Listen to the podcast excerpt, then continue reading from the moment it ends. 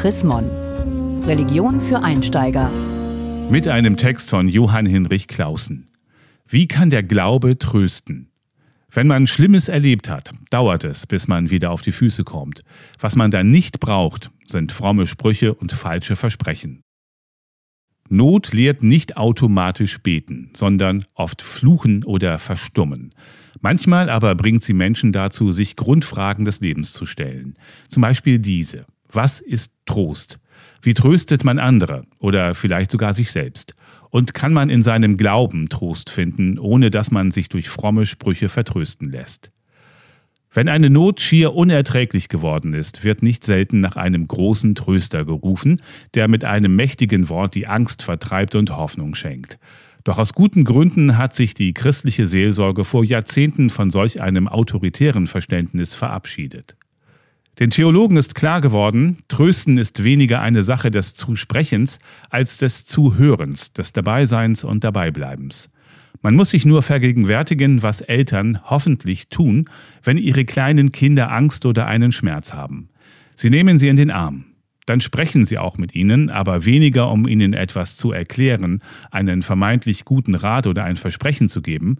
Es ist eher so, dass sie ihre Kinder auch mit Worten umarmen und ihnen zeigen, ich bin bei dir, ich empfinde mit dir, ich nehme dich ernst. Lass uns einen Moment ausruhen und dann schauen wir gemeinsam, wie es weitergehen könnte. Solch einen grundmenschlichen Trost brauchen nicht nur Kinder, auch ältere Jugendliche und Erwachsene haben ihn von Zeit zu Zeit nötig. In der Not geraten viele Menschen ins Straucheln und verlieren ihre Kraft und Initiative.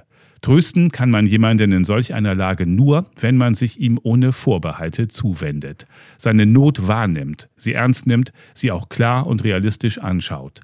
Das gibt dem Trost etwas Nüchternes und manchmal Herbes.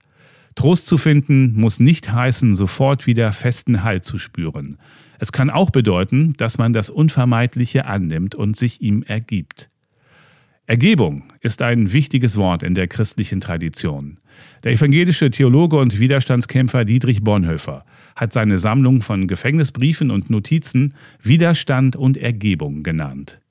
Wenn ich mich ergebe, bin ich in meiner Not angekommen, erkenne ich meine Lage. Halte ich mich nicht für stärker als ich bin, werde ich bereit, nach einem neuen Weg zu suchen.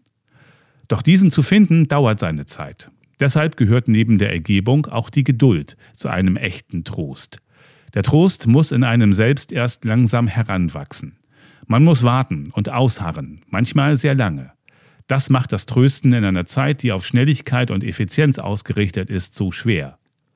Wer getröstet ist, hat sich selbst wiedergefunden. Dafür muss man nicht gläubig sein.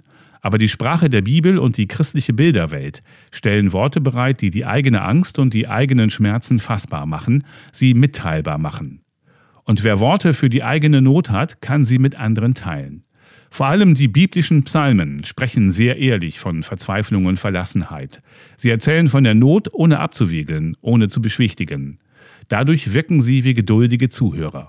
Sie bieten auch Hoffnungsbilder, die einen aufschauen lassen, jedoch keine fixen Versprechen nach der Logik eines Jetzt geht es dir schlecht, dann wird alles gut. Man kann an ihnen wachsen, sie nach erlittener Not und zerbrochenen Illusionen neu lesen und plötzlich Dinge entdecken, die man bisher übersehen hat. Biblische Metaphern sind poetisch und damit offen. Es sind kollektive Bilder, ein geteilter Schatz an Erfahrungen und Erzählungen. Ihre Kraft entfalten sie am ehesten, wenn man sie miteinander teilt. Im Gespräch mit der Pfarrerin oder dem Pfarrer, im Gottesdienst, manchmal auch im privaten Gespräch.